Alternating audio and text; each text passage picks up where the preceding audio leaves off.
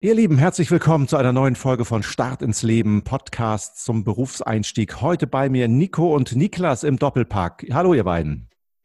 Hallo. Moin. Ihr zwei seid Usability-Experten. Das ist ja was ganz Exotisches. Könnt ihr mir das ein bisschen einordnen? Niklas, was genau verbirgt sich hinter diesem Begriff Usability? Usability ist im Endeffekt nichts anderes, als dass wir darum oder uns darum kümmern, dass wir Webseiten, Apps, die jeglicher Form anderer digitale Produkte so gestalten, dass sie möglichst benutzerfreundlich sind. Dass ein Benutzer also versteht, wo muss ich draufklicken, um die Software zu bedienen. Wie teilt sich eure Arbeit jetzt genau auf? Ihr seid ja zu zweit. Warum muss man das zu zweit machen? Was macht der eine, was macht der andere? Also ich bin äh, klassischer UX, also User Experience Designer. Ähm, ich lege erstmal, wenn ein Kunde zu uns kommt und möchte gerne eine Website oder eine App haben oder irgendeine Anwendung, die Grund, kümmere mich darum, welche Funktionen brauchen wir, wie müssen die Funktionen aufgebaut sein, welche Inhalte müssen vermittelt werden, wann müssen diese Inhalte vermittelt werden und so weiter. Das packe ich erstmal in so eine Grundform und gebe quasi das Grundgerüst vor. Und danach kommt dann Nico und kümmert sich darum, dass das, was ich mir so ausgedacht habe und was ich so strukturiert habe, möglichst gut aussieht und sich möglichst gut bedienen lässt dann in Realität auch. Das heißt, Nico, du bist dann eher der Designer von euch beiden. Ist das so? Ja, ganz genau. Also ich hinterfrage natürlich erstmal alles, was Niklas macht. ähm, ihr, kennt, ihr, kennt, euch schon länger, richtig? Ja. Auf jeden Fall, definitiv. Ein bisschen Ping-Pong, Gedankenaustausch, das ist natürlich immer sehr, sehr wichtig, weil man schnell eine Betriebsblindheit entwickelt. Und dann, ähm, genau, übersetze ich quasi die Gedanken und die Struktur, die Niklas entwickelt hat, in visuelles Design. Und das ähm, sieht man ja meistens auch in den Apps, wie das halt aussieht, wie es funktioniert. Und da geht es nicht nur um Farben oder Formen, sondern es geht um das Gesamtkonzept. Also wie bewegt sich etwas, verliert äh, der Nutzer den Überblick oder behält er den Überblick dadurch, wie ich etwas gestalte. Mhm. Und wie tauscht ihr euch denn miteinander aus? Natürlich, wahrscheinlich redet ihr natürlich viel miteinander, aber äh, Niklas, wenn du so ein Konzept entwirfst, wie machst du das genau? Malst du da mit Bleistift auf Papier einfach so ein paar, äh, ein paar Bildchen und äh, Nico übernimmt dann oder wie genau kann man sich das vorstellen?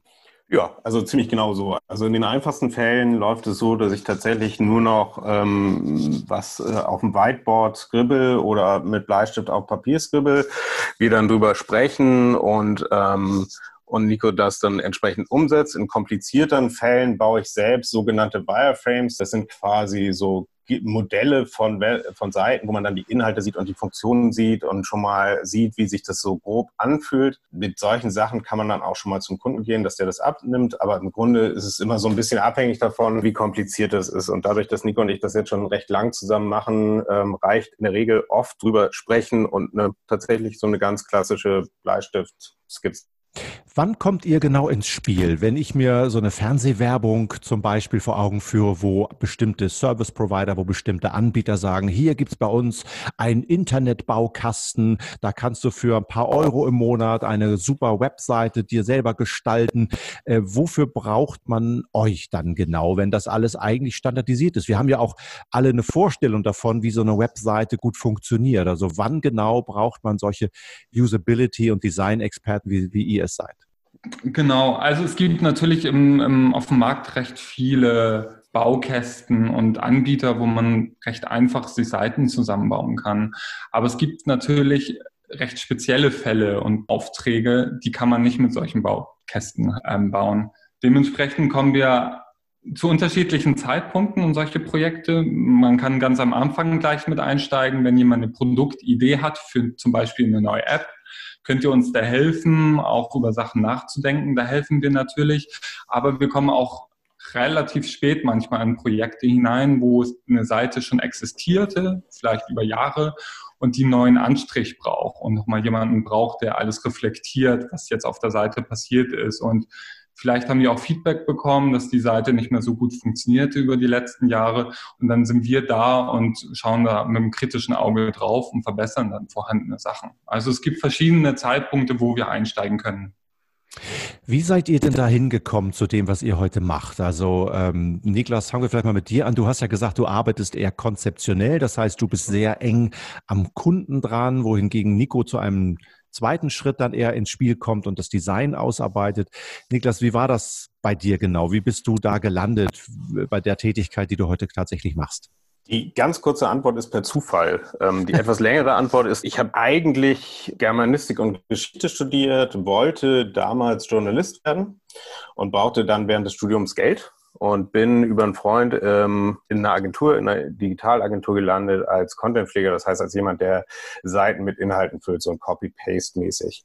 Ähm, habe das gemacht ähm, und bin irgendwie da hängen geblieben, habe mich dann in dieser Agentur ähm, durch verschiedene Positionen ähm, letztendlich zum Konzepter entwickelt oder zum UX-Designer. Was auch daran lag, dass man das damals, als ich damit angefangen habe, noch nicht lernen konnte. Also der Beruf hat sich damals erst so entwickelt. Es gab noch keine Ausbildung, noch kein Studium, sondern man hat das so Learning by Doing gelernt während des Projekts und während der Projekte. Und so bin ich dazu gekommen.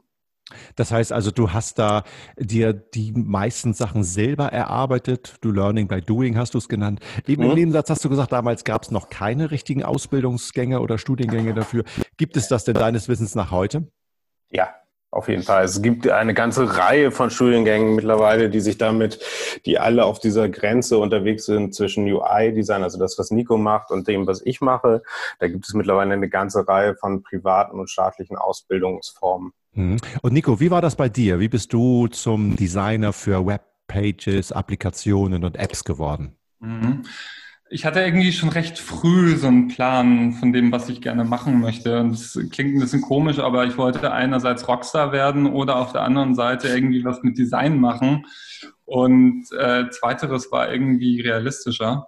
Mein Nachbar hatte Kunst, Kommunikation, Design studiert und da habe ich ihm mal öfters über die Schulter geguckt mit Photoshop angefangen mit 14, habe ich da mal eine Version, eine Testversion natürlich bekommen. Das ist so ein ähm, Bildbearbeitungsprogramm, richtig? Genau, Photoshop ist ein Bildbearbeitungsprogramm. Das ist quasi so das Urgestein von Design-Tools, die man auch heutzutage noch nutzt. Und so ging der Lauf. Also ich konnte Kommunikationsdesign studieren, habe das gemacht in Hamburg an der FSG Freie Schule für Gestaltung und habe mich währenddessen einfach immer mehr spezialisiert. Also Spezialisierung finde ich recht wichtig, habe ich gemerkt. Ich habe nicht auf alles Lust. Ich habe vor allem auf eine Sache Lust gehabt und das waren digitale Medien in dem Moment. Während des Studiums war ich mir dann ziemlich sicher, dass ich da bleiben möchte. Ja, cool. Wie sieht denn jetzt so ein typischer Auftrag bei euch aus? Sitzt ihr in einem Büro zusammen oder arbeitet ihr beim Kunden, Niklas? Wie ist das, wenn du anfängst? Wie, wie geht so ein Auftrag tatsächlich los?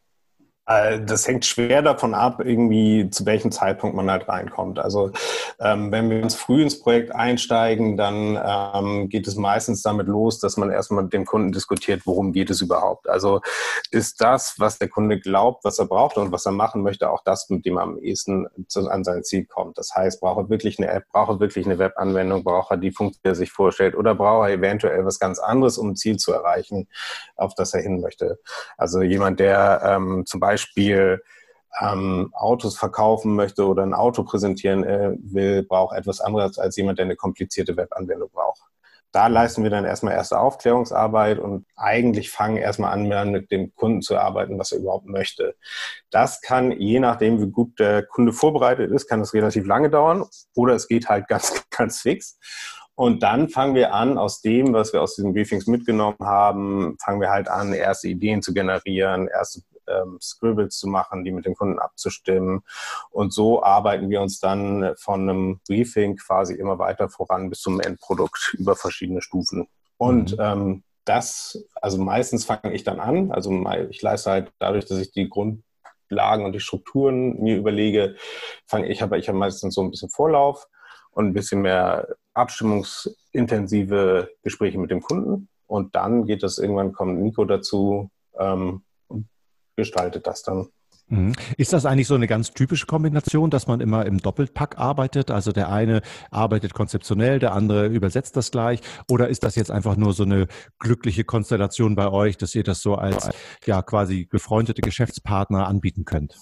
Also es gab mal eine Zeit lang äh, so Probleme, UI und UX-Design zu differenzieren. Ich glaube, das gibt es heute immer noch auf dem Markt. Ähm, das mhm. macht die unterscheiden können.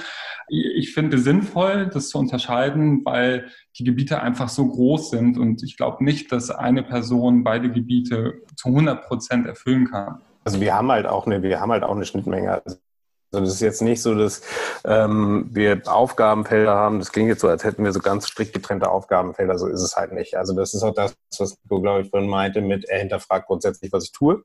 Mhm. Und das auch vollkommen zu Recht. Wir haben beide überschneiden uns in dem, was wir können und in dem, was wir machen. Und das ist auch wichtig, um sich gegenseitig zu überprüfen. Aber jeder hat halt so seinen Spezialbereich, in dem er dann letztendlich auch irgendwie sagt, was Sache ist. Mhm. Äh, wenn ich mir jetzt vorstelle, ich bin ähm, fast fertig mit der Schule, stehe vielleicht kurz vor dem Abitur, woran würde ich denn merken, dass das, was ihr macht, vielleicht etwas ist, was mich begeistern kann und wo ich auch äh, einen guten Job machen könnte? Was sind so Eigenschaften, die ich an mir entdecke, wo man sagen würde, Mensch, probier doch mal das aus. Versuch doch mal im Bereich Usability oder Design Fuß zu fassen, Nico. Ähm, du hast es ja bei dir gesagt, war das schon relativ klar. Wie kam das? Hast du immer gern gezeichnet oder erzähl mal so ein bisschen. Ja, ich hatte so zwei Fächer, die mich eigentlich dahin getrieben haben. Äh, einerseits natürlich Kunst-LK, wodurch ich ehrlicherweise auch mein Abitur geschafft habe. Ähm, und diesen LK hatte ich kombiniert mit Mathematik. Und da hatten wir auch viele Projekte, wo man Taschenrechner programmieren konnte, sei es jetzt für sinnvolle oder nicht so sinnvolle Aufgaben. Aber das waren schon so zwei Fächer und Aufgaben, die mich geprägt haben und mich auch dahin brachten, wo ich jetzt bin. Also vor allem Gestaltung halt von Inhalten, was ich in Kunst-LK hatte und Programmierung von Webseiten, was wir jetzt auch oberflächlich halt machen. Ja. Mhm, cool. Und bei dir, Niklas, du sagst, bei dir war es ja eher zufällig, aber jetzt, wo du, wenn du mal so zurückschaust oder auf dein Berufsleben schaust, was sind so Sachen, wo du sagst, das hilft mir, weil ich so bin, kann ich hier dem Kunden gut helfen? Also zum einen ist es sicherlich der, äh, der Wunsch, Dinge verstehen zu wollen. Also ich habe, als ich angefangen habe, ähm, in dieser Agentur zu arbeiten, habe ich halt verschiedene Bereiche mir angeguckt und habe halt immer versucht zu verstehen, was machen die und wie funktioniert das und wie spielt das Gesamte zusammen? Also wie, ähm, wie greifen Technik, äh, Text, Design, wie greift das ineinander? Wie kommt das zusammen, dass daraus im letzten Endes eine Webseite oder eine App entsteht? Das war also der Wunsch, das verstehen zu wollen, ähm, war sicherlich sehr hilfreich und das Interesse daran. Und zum anderen aber auch ein gewisses Talent zu Sachen strukturieren zu können, für mich selbst und für andere. Ähm, ich glaube, das ist das, was so das entscheidendste Kriterium ist. Ihr Lieben, das war Start ins Leben, ein Podcast zum Berufseinstieg. Stay tuned, bis zum nächsten Mal.